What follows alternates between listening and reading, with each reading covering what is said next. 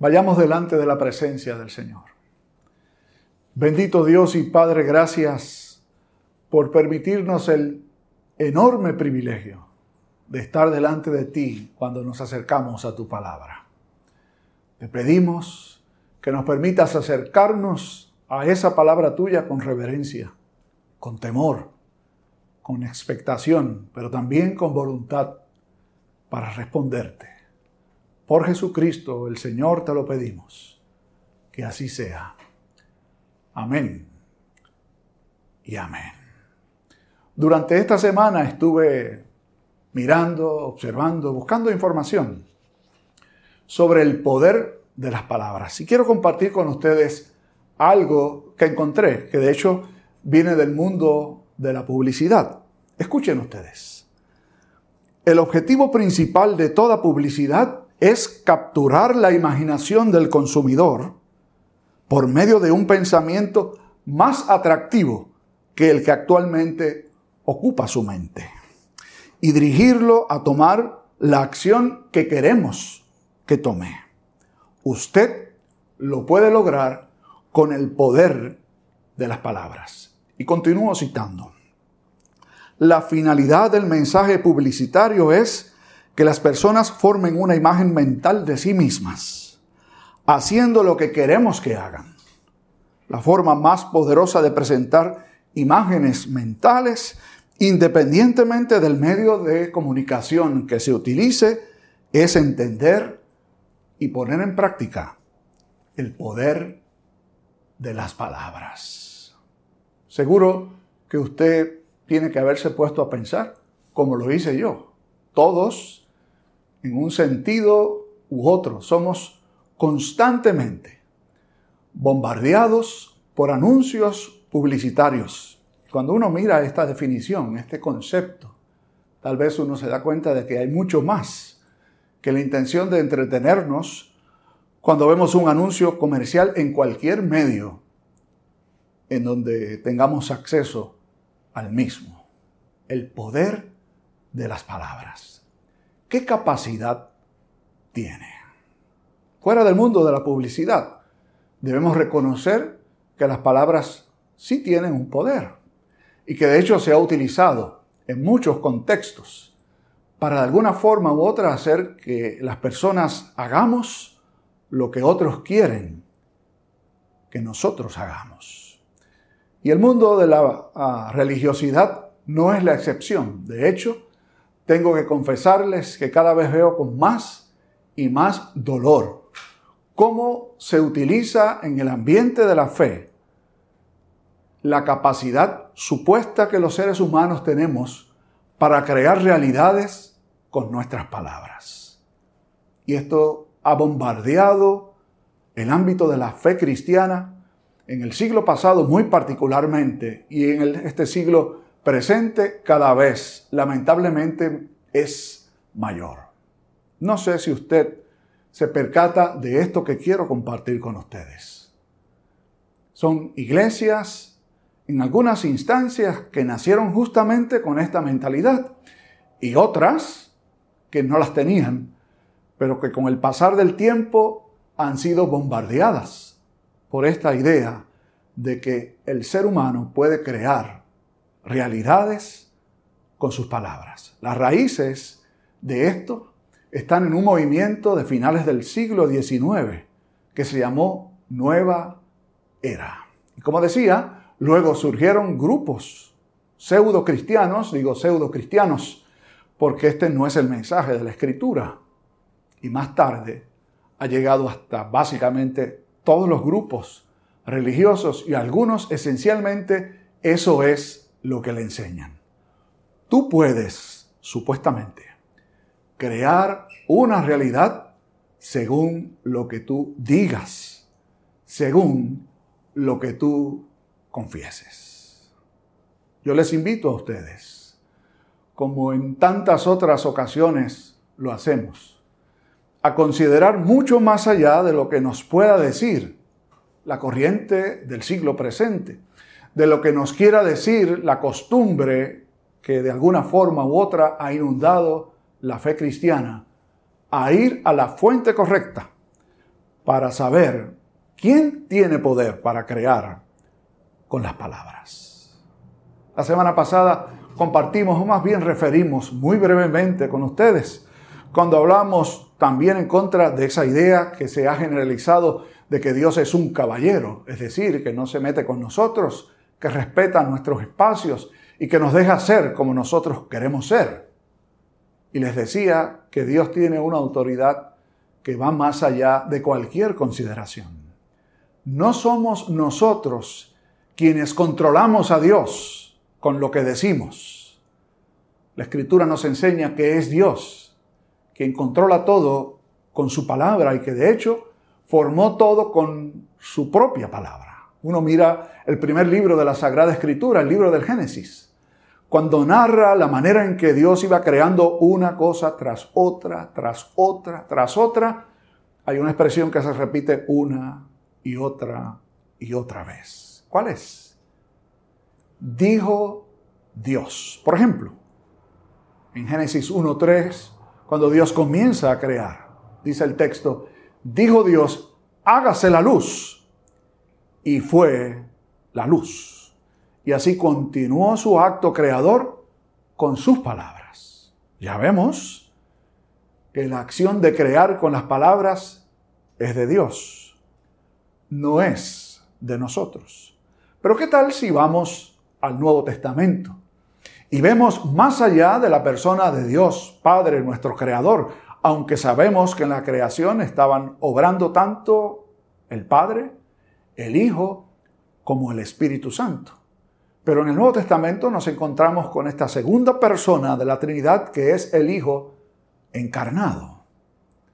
Hemos estado mirando desde el tiempo eh, de la estación del Adviento, luego la Navidad y el comienzo de este año, lo que hemos llamado la historia de Jesús. Y hemos acompañado a Lucas y a Mateo desde dos ópticas distintas para que nos ayuden a entender un poco acerca de quién era Jesús. La semana pasada mirábamos el recuento que Mateo nos hace acerca del llamamiento inicial que Jesús hizo a algunos de sus seguidores. Hoy tenemos la bendición de verlo desde otra óptica con una información distinta a la que Mateo nos ofrecía la semana anterior. Se trata del evangelista Lucas, el único de los escritores de los evangelios que no era un judío, era un gentil, que escribía para que el mundo gentil pudiera conocer a ese Jesús que él conoció y que transformó su vida. En esta parte que estaremos mirando en la mañana de hoy, Lucas nos presenta a Jesús básicamente en lo que podríamos decir que es el inicio de su ministerio público, aunque esta historia que se leyó no es exactamente el inicio, pero estaba en una época muy temprana del ministerio suyo. Luego de que Jesús fue bautizado, fue al desierto en donde fue tentado y luego de vencer al enemigo en el desierto, vino a la región de Galilea.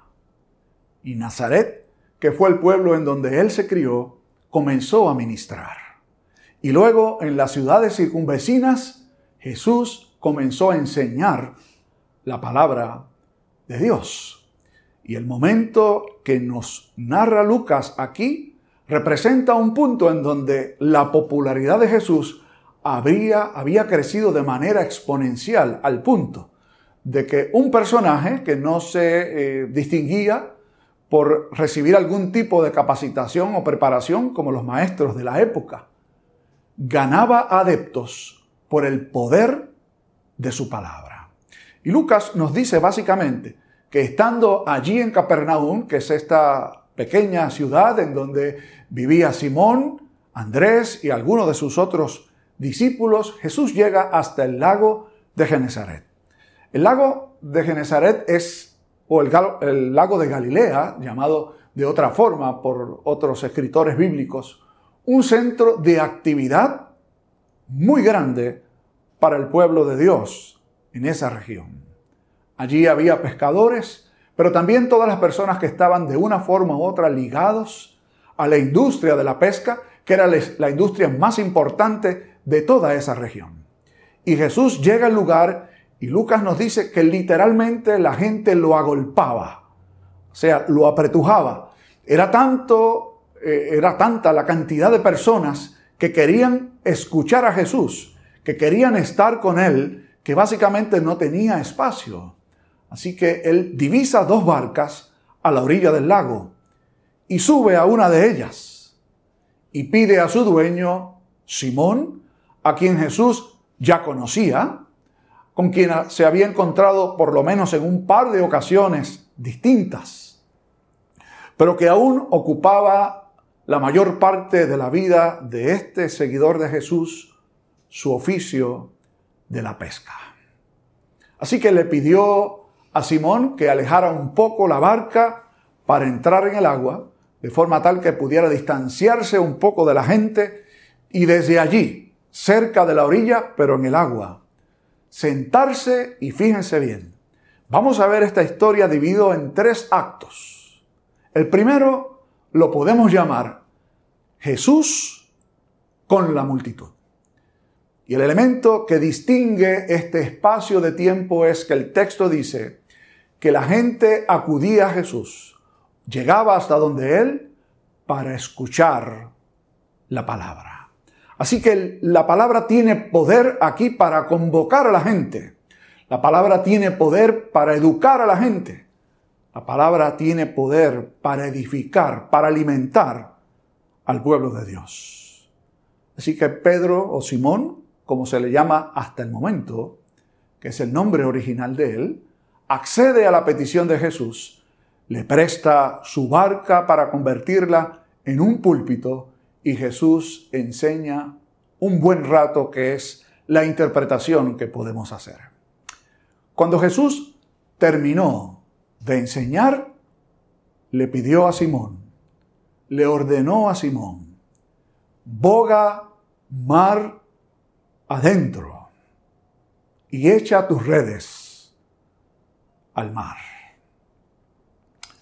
Este, aquí comienza lo que es el segundo acto de esta narrativa, que podemos llamar el poder de la palabra en Simón. ¿Qué sucede? ¿Hay algo extraño en esta petición que Jesús o esta orden que Jesús le hace a Simón? Ciertamente que lo había.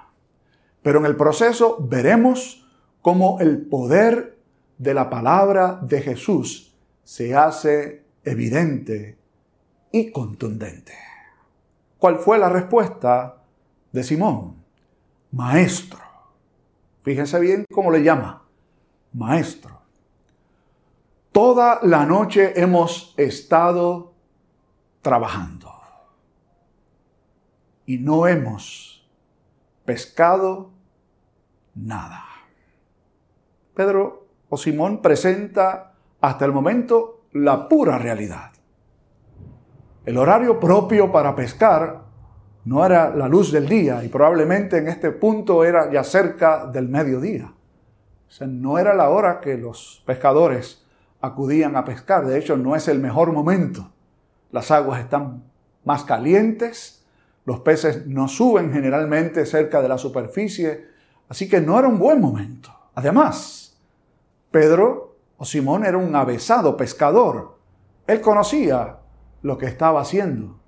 Habían estado toda la noche, es decir, habían completado un turno completo de trabajo.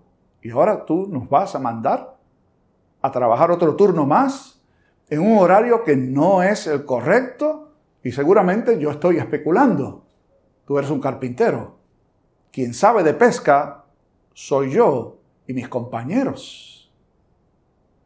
Sin embargo, la palabra tiene el poder de crear en medio de la duda, en, medio de la realidad y del realismo que acompaña esta reacción de Simón, crea esperanza. Pues en la respuesta de Simón aparece este importantísimo detalle.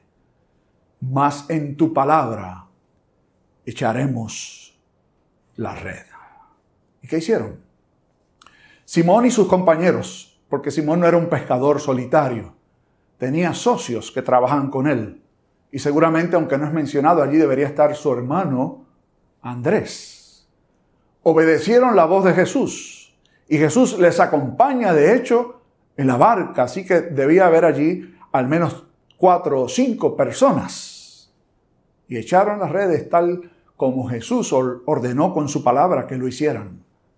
Y luego, cuando las sacan, era tanta la cantidad de peces que las redes se rompían y no tenían la capacidad para traerlas, ni siquiera la capacidad para poder en aquel bote que era bastante grande, aproximadamente unos 20 pies de largo, por unos 6 o 7 pies de ancho, de que todos los peces cupieran en el lugar. Así que hicieron señas a la otra barca que estaba allí que seguramente era la barca de Zebedeo y sus hijos, Juan y Jacobo, para que vinieran a ayudarles. Y sacaron las redes y llenaron las dos barcas, tanto y tanto que se hundían. Entonces, Pedro y los demás que estaban con él, impactados por el milagro portentoso que habían visto, se echó a los pies de Jesús y le dijo, apártate de mí, Señor. Fíjense que antes lo llamó maestro. Ahora lo reconoce como su Señor. Es decir, reconoce en Jesús un poder mucho más allá de lo que podría tener un maestro que se dedicaba a la enseñanza. Le llama Señor. Y Jesús le responde no solo a él, sino a los que estaban con él no temas. Desde ahora serás pescador de hombres. Entonces llegaron hasta la orilla, descendieron y dice el texto sagrado que abandonaron todo para seguir a Jesús. Vimos entonces aquí la tercera escena de esta historia y es el poder de la palabra para transformar las vidas al punto de hacerles dejar lo que entendían y lo que de hecho era su fuente de ingreso y lo que formaba su vida y el sostén de los suyos. Jesús llamó a Simón Pedro y a los que estaban con él con el poder de la palabra para empeñarlos en una empresa distinta. Hasta el momento habían pescado vivos, habían pescado vivos para la muerte, es decir, habían atrapado peces vivos para morir. A partir de ahora, pescarían hombres muertos para traerlos a la vida. Seguramente si usted es como yo, y como muchos otros que conocen el negocio. Yo no lo conozco, ¿no? Pero Simón sí conocía el negocio. No habían pescado nada. Ahora resulta que tienen a alguien con ellos que sabe más de pesca que ellos, que conoce dónde están los peces y cuánto se puede ganar.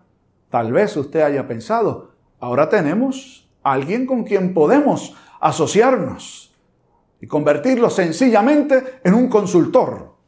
¿Se imagina usted? Sin embargo, el poder de la palabra tiene la capacidad para trascender las mentalidades nuestras, para poder conocer lo que es la mentalidad de Dios. Al comenzar, decíamos que reconocíamos con tristeza como dentro del ámbito de la fe cristiana se ha utilizado el supuesto, el alegado poder de la palabra para crear realidades. Seguro que usted prende la radio, su televisor o sencillamente entra en algún medio de comunicación con su teléfono celular y va a escuchar a algún predicador, le va a decir que tú puedes, que tienes que creer en ti. De hecho, he escuchado a algunos decir que nos tenemos que asociar con el que sabe. Porque si nos asociamos con el que sabe, que es Dios, todo nos va a salir como queremos. ¿Es este el Evangelio que Jesús enseñó? ¿Es este el poder de la palabra que la Escritura nos enseña? ¿O no será que el poder de la palabra tiene la capacidad para hacer todo lo contrario? Para convertir nuestros planes, nuestros proyectos, nuestras empresas, nuestros negocios en elementos al servicio del plan, del negocio, del propósito de Dios. Hace tiempo leí una historia sobre un joven padre de una familia jovencita, a quien el Señor llamó a través del testimonio de un amigo a la fe en Jesús. Y el poder de la palabra del Señor lo transformó en un nuevo creyente. Comenzó a asistir a la congregación cristiana de su amigo que le había presentado a Jesucristo. Y quería de alguna forma expresar el gozo, la alegría que sentía de haber conocido esta nueva forma de vida que se llama la fe cristiana. Quería estar en todo lugar. Se entera de que la iglesia iba a tener un día de juegos. Iban a jugar softball. Así que él fue al lugar para ver el equipo de la iglesia jugar y cuando terminó el juego le dijo a su amigo y hermano en la fe, ahora le dijo, yo puedo participar, me gustaría ser parte del equipo. Y el hermano le dijo, claro que sí, pero no tengo un uniforme. Todos los demás tenían un uniforme con el nombre de la iglesia al frente y en la parte de atrás tenían unas letras. Entonces, preguntó, ¿yo puedo conseguir hacerme un uniforme como ese de ustedes y ponerle las letras al frente y las letras en la parte de atrás y participar del equipo? Y el hermano le dijo, bueno, si tú quieres, lo puedes hacer. No quedan camisetas. Así que él fue y se compró una camiseta del color del resto del equipo. Y le pidió a su señora que lo ayudara a poder hacer una camiseta justo como la del resto del equipo. Así que consiguieron la tela necesaria para que ella pudiera ponerle en la parte de enfrente el nombre de la congregación pero el detalle era que vamos a poner en la parte de atrás. Y su esposa, que había ido con él ese día al juego, le dijo, todos tienen el nombre de alguna tienda o de algún negocio. Y él dijo, pues todo lo que tengo que hacer es ir a la ciudad y ver el nombre de alguna tienda y le ponemos ese nombre en la parte de atrás a la camiseta. Así que él fue y trajo el nombre para su esposa y ella le bordó en la parte de atrás de la camiseta el nombre que el hombre le trajo. Así que al día siguiente de juegos, él fue con su uniforme nuevo que su esposa le había confeccionado. Se presentó a su amigo y le dijo, aquí estoy listo para jugar. Tengo mi uniforme. Tengo el nombre de la iglesia al frente y en la parte de atrás tengo el nombre de un negocio porque todos los demás tienen uno también. Entonces su amigo le dice, ¿te puedes voltear para ver qué nombre de negocio pusiste? Cuando se voltea, él ve que en la parte de atrás dice, bajo nueva administración. Había cometido un error.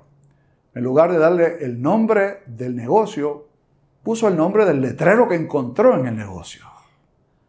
Pero su amigo comenzó a reírse con buen sentido y le dijo, has sido muy, pero que muy original. Tú has conocido a Jesús. El poder de su palabra te ha transformado. Tú estás bajo una nueva administración. Te pregunto a ti, ¿vives bajo la administración de los hombres?